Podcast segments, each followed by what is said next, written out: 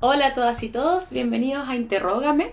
Hoy día vamos a hablar acerca de la ley 21.394 y en específico las modificaciones que esta ley viene a hacer en el Código Procesal Penal, en la persecución penal en general. Bien, em, desde ya pido perdón por mi voz porque estoy con alergia, pero espero que eso no sea muy, que no lo distraiga mucho, digamos. Bien, Vamos a empezar con la primera modificación que está en el artículo primero de esta ley y viene, como les digo, modifica en hartas partes del Código Procesal Penal, así que nos vamos a ir haciendo cargo de cada una en específico y yo explicando también en qué consiste eh, cada modificación, como dando un poquito de contexto, ¿ya?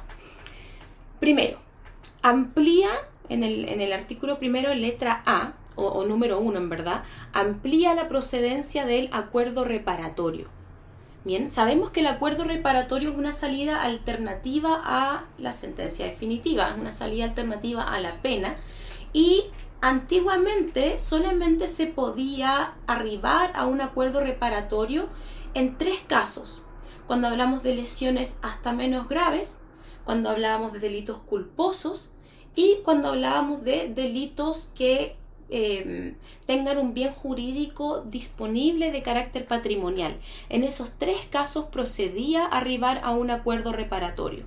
Esta ley lo viene a modificar, estableciendo que modifíquese el artículo 241 que nos decía esto que yo les mencionaba recién incorporando una serie de delitos y de faltas respecto de las cuales vamos a poder arribar a un acuerdo reparatorio. Entre ellas, la violación de morada simple, establecida en el artículo 144 del Código Penal. Por simple me refiero a sin violencia. Bien. La violación de correspondencia o registro de papeles, entonces, que, que está sancionado en el artículo 146 del Código Penal. Si es que se verifica este delito, también se puede terminar por un acuerdo reparatorio violaciones a la vida privada y difusión de la misma, artículo 166, letra A del Código Penal. También la amenaza condicional especial o chantaje, artículo 166b del Código Penal, en el evento en que yo amenace a alguien con el fin de obtener algo a cambio. También acá vamos a tener la prevaricación del, abogado perdón, por revelación de secretos, artículo 231, puede terminar por acuerdo reparatorio, al igual que el artículo 247, que sería la revelación del secreto profesional. También vamos a incorporar la comunicación fraudulenta de secretos de fábrica, amenaza de cometer un delito, artículo 296 del Código Penal, amenaza de cometer un mal contra una persona que no sea un delito, artículo 297 del Código Penal, amenaza con arma blanca, artículo 494 número 4, lesiones leves, 494 número 5, y también los delitos que están tipificados en el contexto de las leyes de propiedad intelectual y propiedad industrial. Entonces vemos que en un primer aspecto esta ley viene a ser súper importante porque amplía mucho el ámbito de aplicación del acuerdo reparatorio. Entonces tengámoslo en cuenta, ya no son tres casos, son varios más. Bien, eso es lo, eso es lo primero. Luego, aquí tenemos una cuestión que es, es más de forma, pero está bien de cierta forma que el legislador ahora lo tipificó, porque sabemos que el Código Procesal Penal hasta ahora regulaba qué pasaba si es que el acuerdo reparatorio se cumplía. Si es que el acuerdo reparatorio se cumple, decía el artículo 242 del Código Procesal Penal, entonces corresponde dictar el sobreseimiento definitivo. Pero no nos decía qué pasaba en caso de que no se cumpla el acuerdo reparatorio. Y en este sentido, esta ley establece, agréguese en el artículo 242 un inciso final, nuevo, que diga lo siguiente, cuando el imputado incumpliere de manera injustificada, grave o reiterada las obligaciones contraídas, la víctima podrá solicitar que el juez resuelva el cumplimiento de las obligaciones de conformidad al artículo siguiente o que se deje sin efecto el acuerdo reparatorio y se oficie al Ministerio Público a fin de reiniciar la investigación penal. Entonces se eh, tipifica, se establece ahora por el legislador qué pasa en el caso de que no se cumpla con el acuerdo reparatorio, donde la sanción, la revocación del acuerdo reparatorio va a ser similar a lo que ya veíamos en la suspensión condicional del procedimiento. Bien, esa es otra modificación que se hace. Luego, y esto, esto sí que yo encuentro que es importante. Hasta ahora, ¿cuál es la oportunidad procesal en la que podríamos arribar a una salida alternativa? Me refiero a la suspensión condicional y al acuerdo reparatorio. ¿Cuál es la oportunidad procesal? ¿En qué momento podríamos terminar el procedimiento a través de una de estas vías? Hasta antes de la publicación de esta ley teníamos la siguiente etapa procesal, desde la formalización de la investigación hasta la audiencia de preparación de juicio oral.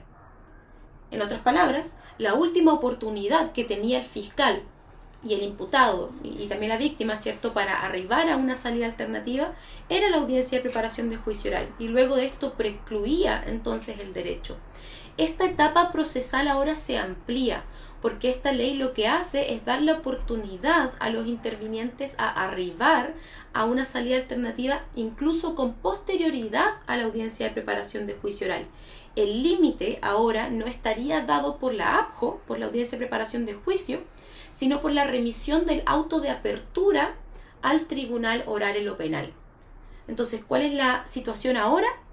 La oportunidad procesal para solicitar o terminar el procedimiento a través de una salida alternativa es desde la formalización de la investigación y hasta antes de la remisión del auto de apertura al tribunal oral en lo penal. Así lo establece esta ley cuando dice, agrégase en el artículo 245 un inciso final nuevo que establezca, sin perjuicio de lo señalado precedentemente, podrán excepcionalmente solicitarse y decretarse la suspensión condicional del procedimiento y los acuerdos reparatorios, aun cuando hubiere finalizado la audiencia de preparación del juicio oral y hasta antes del envío del auto de apertura al Tribunal de Juicio Oral en lo penal. Entonces ahora la oportunidad procesal eh, correspondiente se amplía. Bien. Otra cosa que viene a modificar aquí esta ley es, es bien, bien curioso. ¿Por qué? Porque sabemos que hay varias audiencias en el proceso penal y en muchas de estas audiencias se va a requerir la presencia del imputado. Siempre va a ser requisito la presencia del fiscal y la presencia de la defensa, obviamente la presencia del juez, ¿cierto? En las audiencias, pero no en todas se requería la audiencia, la, perdón, la presencia del imputado. En la formalización de la investigación, por ejemplo, sí o sí se requiere, porque el imputado tiene que estar presente para escuchar los cargos por los cuales se le está investigando. Pero habían otras audiencias en las que no. Por ejemplo, en la audiencia de preparación de juicio oral no era estrictamente necesario ¿Por qué? Porque se estima que la audiencia de preparación de juicio es una audiencia sumamente técnica. Vamos a discutir la prueba, las exclusiones probatorias, etcétera, etcétera. No, es necesario que el imputado esté ahí, es necesario que esté su abogado, la defensa. ¿Bien? Pero se viene a modificar nuevamente esta parte requiriendo la presencia del imputado como requisito de validez de la audiencia de preparación de juicio oral. Ojo, en algunas en algunas ocasiones, no siempre tampoco. Leamos el artículo. Incorpórase en el artículo 269 el siguiente inciso segundo. Si en la audiencia se ventilare, refiriéndose a la, a la APJO, a la audiencia de preparación de juicio, si en la audiencia se ventilare la aprobación de convenciones probatorias, procedimiento abreviado, suspensión condicional del procedimiento o un acuerdo reparatorio o cualquiera otra actuación en que la ley exigiera expresamente la participación del imputado, su presencia constituirá un requisito de validez de aquella.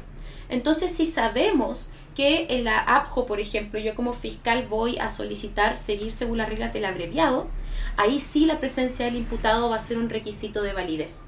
Lo mismo si en esta audiencia yo quiero ofrecerle una suspensión condicional o si quiero arribar a convenciones probatorias. Se entiende, ¿cierto? Porque vamos a necesitar la manifestación de voluntad del imputado en todos estos casos. Y en relación a las convenciones probatorias también es importante porque de cierta forma está haciendo una renuncia a un derecho, que sería derecho a controvertir un hecho que le propone el fiscal. En el momento en que él acepta una convención probatoria está diciendo sí, démoslo por probado, quitándose o despojándose de ese derecho a controvertirlo. Entonces, en estos casos va a ser necesaria la presencia del imputado en la audiencia de preparación de juicio oral. Bien. Ahora, eh, hay otra cosa que, otra modificación importante que viene a ser esta ley en el procedimiento en sí, porque de cierta forma agrega una audiencia no de cierta forma, derechamente agrega una audiencia. Porque si ustedes, así como fácil, desde, desde, no sé, la parte superficial de su cerebro me dicen en este momento cuáles son las audiencias en el proceso penal ordinario, diríamos, bueno, formalización, medidas cautelares, cierre de la investigación, abjo, ¿cierto? Y después el juicio. Como que esas son las, las que se nos vienen a la mente, ¿no es verdad? Bueno, ahora se agrega otra clase de audiencia que se llama la audiencia intermedia. ¿Cuál es el caso? El caso acá es que el legislador nos dice, a través de esta ley yo eh, vine a cambiar algunas cosas, dice el legislador. Yo vine a decir que puedo, eh, se puede solicitar el abreviado, se puede solicitar la suspensión condicional, el acuerdo reparatorio, que ahora se podrían solicitar después de la audiencia de preparación de juicio, antes de la remisión del auto de apertura al juicio oral en lo penal, ¿cierto? Sabemos, porque ya lo dije, que la ley viene a hacer eso, viene a ampliar la oportunidad procesal para solicitar todas estas cosas. Entonces el legislador, al, establecer eso, al decir ahora tú puedes solicitarlo después de la APJO, dice, bueno, pero si lo solicitas después de la APJO, tengo que llamar a una audiencia para discutirlo, ¿cierto? Porque ya no lo voy a poder eh, discutir en la APJO porque ya pasó la APJO, ¿no es verdad? Entonces se agrega esta audiencia intermedia para discutir esta solicitud. Leamos lo que dice aquí el artículo, eh, donde se incorpora el artículo 280 bis. Audiencia intermedia. Una vez fallado el recurso de apelación contra el auto de apertura, o habiendo transcurrido el plazo para interponerlo, y antes de su envío, entonces eso es lo importante, antes del envío del auto de apertura al tribunal oral en lo penal, en conjunto con la solicitud de aplicación del procedimiento abreviado, de suspensión condicional, acuerdo reparatorio o convenciones probatorias, se solicitará al juez de garantía, por una única vez, la realización de una nueva audiencia a efectos de resolver la solicitud. Y tiene todo el sentido del mundo, porque ya pasó la ABJO y ahora lo que yo voy a decir es, ah, no, mejor procedimiento abreviado. Bueno, tenemos que convocar una audiencia para discutir esto. Bien. Ahora, otra, mm, otra modificación es el plazo que tiene ahora el juez de garantía para enviar, para remitir el auto de apertura al tribunal oral en lo penal. Antiguamente, el artículo 281 establecía lo siguiente. El juez de garantía hará llegar el auto de apertura del juicio oral al tribunal competente dentro de 48 horas. Entonces, una vez que terminábamos la APJO, hacíamos el auto de apertura, el tribunal tenía 48 horas para enviar esto al tribunal oral en lo penal. Ahora, con la modificación al artículo 281, se dice que no son 48 horas, sino que son desde 24 hasta 72. Entonces también se amplía como este espectro en que los juzgados de garantía podrían remitir esto al tribunal oral en lo penal. Bien. Luego tenemos otras modificaciones que las pueden ver ustedes por sí mismos, que dice que si es que el juicio oral, estas son modificaciones al artículo 283, si es que el juicio oral se extiende por más de seis meses o por más de un año, se va a poder suspender la audiencia de juicio oral más veces. Como que a eso hace referencia para que tengan para que tengan ojo con eso pero no me voy a referir mucho porque en verdad dudo que sea tan importante para materia de examen de grado. Lo que sí me importa es eh, este tema de el recurso de nulidad hay ciertas modificaciones que se hacen a través de esta ley al artículo 372, 373, 374 384 eh, y todas dicen relación con lo siguiente. Hasta ahora, si ustedes leen el Código Procesal Penal en esta materia, pueden advertir que a través del recurso de nulidad se puede declarar nulo tanto el juicio como la sentencia, ¿no es verdad? Y siempre se dice que la sentencia puede anularse en todo o en parte, pero no nos decía expresamente si es que el juicio oral se podía anular en todo o en parte. No quedaba muy claro. Pero ahora sí. Bien. Veamos el artículo 372. Eh, este antes, antes, establecía, el recurso de nulidad se concede para invalidar el juicio oral y la sentencia definitiva, o solamente estas, etcétera, etcétera. Ahora este artículo nos dice que el juicio oral se puede anular total o parcialmente. Entonces nos deja en claro que tanto la, tanto la sentencia como el juicio oral se podrían anular total o parcialmente. Entonces, cuando, cuando las cortes ¿verdad? resuelvan acerca de recursos de nulidad, van a tener que especificar ahora, no solamente si es que se va a anular la sentencia o el juicio, sino también si es que el juicio se va a anular de forma total o parcial. Con esto hemos arribado a otra suerte de modificación, a otra especie de modificación que hace esta ley al Código Procesal Penal, que es en relación al procedimiento simplificado. ¿Ya?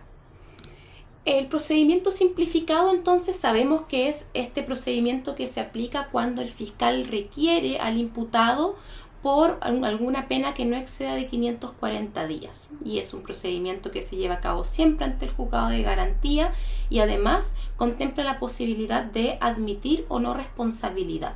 ¿Ya? Es importante esta modificación al procedimiento simplificado desde la perspectiva de la tramitación del mismo. ¿Por qué? Porque la tramitación hasta ahora era así. Se presentaba el requerimiento en procedimiento simplificado por el Ministerio Público en contra del imputado. Se presentaba el requerimiento, ¿cierto? Y el juez de garantía que hace cita una audiencia de procedimiento simplificado. Y le decía al, al, Ministerio Público y al imputado, les decía a todos, que concurran con todos sus medios de prueba. Cítense a todos los intervinientes a la audiencia de procedimiento simplificado y concurran con todos sus medios de prueba ya, ya vemos que es como complicado porque el Ministerio Público tendría que preparar, llevar a todos sus testigos, a los carabineros, a los peritos, llevarlos todas a esta audiencia donde podría haber admisión de responsabilidad. Entonces, como que ya es un poco complicado. Entonces, ya, tramitación. Presentamos el requerimiento en procedimiento simplificado, el juez cita a todos los intervinientes a la audiencia de procedimiento simplificado. ¿Y qué pasa, qué pasa después? El juez lo que hace es primero preguntar expresamente al Ministerio Público si es que procede alguna salida alternativa, ¿ya? Que lo más probable es que en la práctica no, ¿cierto? Porque, porque si no, no hubiésemos llegado como a esta instancia, creo yo, en la práctica. Pero igual, le pregunta si es que procede alguna salida alternativa. Y si es que no procede alguna salida alternativa, entonces el juez le va a preguntar expresamente al imputado, siempre, es parte del procedimiento, le va a preguntar al imputado, ¿usted admite responsabilidad en los hechos que aparecen en el requerimiento? Y si es que el imputado admite responsabilidad, entonces se va a dictar sentencia de inmediato. ¿Bien? Pero ¿qué pasa si es que no admitía responsabilidad? Si es que se le preguntaba al imputado si es que admite responsabilidad y este dice, no, no admito responsabilidad. ¿Qué pasaba después? Bueno, procesalmente lo que corresponde es proceder ahora a la audiencia de preparación de juicio oral simplificado. Y antiguamente, antes de esta ley, eh, no se establecía en qué momento se tenía que celebrar esta audiencia de preparación de juicio oral simplificado, entonces dependía mucho del tribunal. Algunos tribunales decían ya, no admite responsabilidad, preparemos el juicio al tiro, celebremos la audiencia de preparación de juicio oral al tiro. Que ya era un problema porque lo más probable es que los intervinientes no llevaron toda la prueba, etcétera, etcétera. Habían otros tribunales que decían ya, celebremos dentro de tantos días la audiencia de, de preparación de juicio oral simplificado. ¿Y después qué pasaba? Se, celebraba la audiencia de preparación de juicio oral simplificado y el juicio también lo hacemos en ese mismo momento, lo hacemos de inmediato. Algunos tribunales lo hacían de inmediato, otros tribunales, de, nuevo, citaban a, otro, a otra audiencia de juicio oral simplificado. Entonces teníamos como un desorden con respecto a la tramitación. Algunos tribunales lo hacían todo de una, otros lo separaban en varias audiencias. Esta ley de, de cierta forma viene a ordenar este panorama. Antiguamente, el artículo 395 establece, una vez efectuado lo prescrito en el artículo anterior, que es preguntar si proceden salidas alternativas, el tribunal preguntará al imputado si admitiere responsabilidad en los hechos contenidos en el requerimiento o si por el contrario solicitará la realización de la audiencia. Para los efectos de lo dispuesto en el presente inciso, el fiscal podrá modificar la pena requerida para el evento de que el imputado admitiere su responsabilidad. Bien.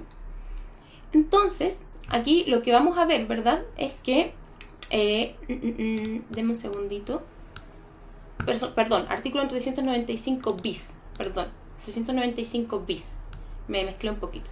Entonces acá dice, si el imputado no admitiera responsabilidad, el juez procederá en la misma audiencia a la preparación del juicio simplificado, el cual tendrá lugar inmediatamente, si ello fuere posible, o a más tardar dentro de quinto día. Entonces, daba la opción, antiguamente desde el punto de vista de tramitación, daba la opción al tribunal para preparar el juicio de inmediato o para citar a la preparación del juicio oral simplificado dentro de quinto día. Bien. ¿Qué pasa ahora? Ahora dice, artículo 395 bis. Si el imputado no admitiera responsabilidad, el juez procederá en la misma audiencia e inmediatamente a la preparación del juicio simplificado, salvo que esta audiencia coincida con la del artículo 132, en cuyo caso se puede celebrar dentro de quinto día. Entonces lo que nos está diciendo aquí la modificación, ¿verdad? La nueva ley, es que de todas maneras, ahora sí sabemos que la idea es que si es que no se admite responsabilidad, la audiencia de preparación de juicio oral se haga de inmediato, bien, para de verdad hacer de este procedimiento algo más expedito. Eso desde el punto de vista de la tramitación del juicio oral, del juicio simplificado. También lo viene a modificar, y es este artículo que estaba leyendo recién cuando me traspapelé, también viene a modificar de cierta forma el tema de la pena. ¿Bien? Porque aquí pasa algo súper interesante.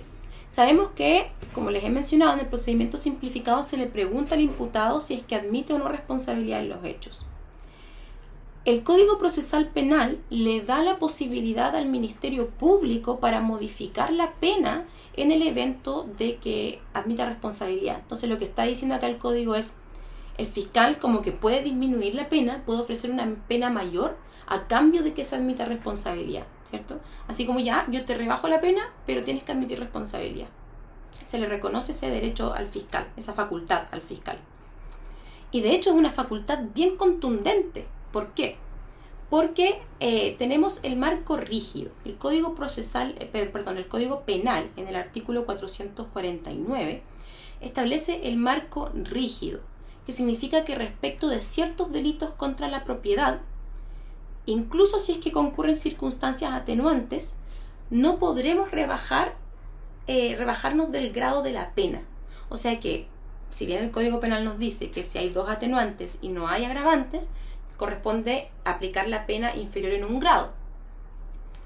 Eso no se puede hacer con el marco rígido respecto de delitos contra la propiedad, ciertos delitos contra la propiedad. Nos dice en este caso no, pueden haber muchas atenuantes, pero aún así tú no puedes rebajarte en un grado. Imagínense que con el procedimiento simplificado esto sí se permite. O sea que el Ministerio Público, a pesar de estar frente a un delito contra la propiedad y a pesar de estar frente a un caso de marco rígido, sí puede ofrecer la pena inferior en un grado. ¿Bien? De hecho, así lo decía, ¿verdad? Para los efectos de ofrecerle una menor pena al imputado, decía, el fiscal podrá modificar la pena requerida para el evento de que el imputado admitiere su responsabilidad. En los casos de los delitos señalados en el artículo 449 del Código Penal, el fiscal podrá solicitar la pena inferior en un grado al mínimo. Imagínense, lo decía expresamente que podía hacerlo. Ahora, en verdad, se sustituye, se modifica el artículo 395 y no se hace alusión al artículo 449 del Código Penal. Bien, no se hace alusión a esto. De hecho, empieza a hablar de otros temas, por ejemplo, eh, con todo, eh, sobre la facultad del fiscal para modificar la pena, solo será aplicable en la primera audiencia a la que se haya citado al imputado o en la nueva audiencia a la que se le deba citar cuando su no comparecencia se encuentra justificada. Como que nos está diciendo, el fiscal puede eh, como negociar la pena si es que esta es la primera audiencia, ¿cierto? Si es que fuiste diligente y llegaste a la audiencia. No menciona nada acerca del artículo 449 y a mí me quedó la duda cuando yo lo leí, si es que acaso el fiscal sigue teniendo esta facultad. Lo conversé con ciertos colegas de APP, Asociación de Pensamiento Penal, unos secos, y ellos me dijeron eh, su opinión, que en su opinión el fiscal sigue teniendo esta facultad, ¿ya? A pesar de que no se diga expresamente. Eh, así que da para pensar, da para interpretarlo porque en verdad la ley no distingue en estos casos. Bien. Eh, ya. Ahora como con respecto a una última modificación que en todo caso yo ya se las había mencionado, es que amplía, y esto es respecto al procedimiento abreviado, amplía la oportunidad para solicitar la aplicación de un procedimiento abreviado. Esto yo ya se los había mencionado, ¿cierto? Que ahora las convenciones probatorias, la suspensión condicional, el acuerdo reparatorio y el procedimiento abreviado, que hasta, hasta antes de esta ley solo se podían solicitar hasta la APJO, ahora se pueden solicitar un poquito de tiempo después. O sea, el límite es antes de la remisión del auto de apertura al tribunal oral en lo penal. Bien. Estas son básicamente las modificaciones que se le hacen al Código Procesal Penal. Eh, para, para, que le tengan, para que le tengan un ojo, para que le peguen una leída. No sé si hay alguna duda.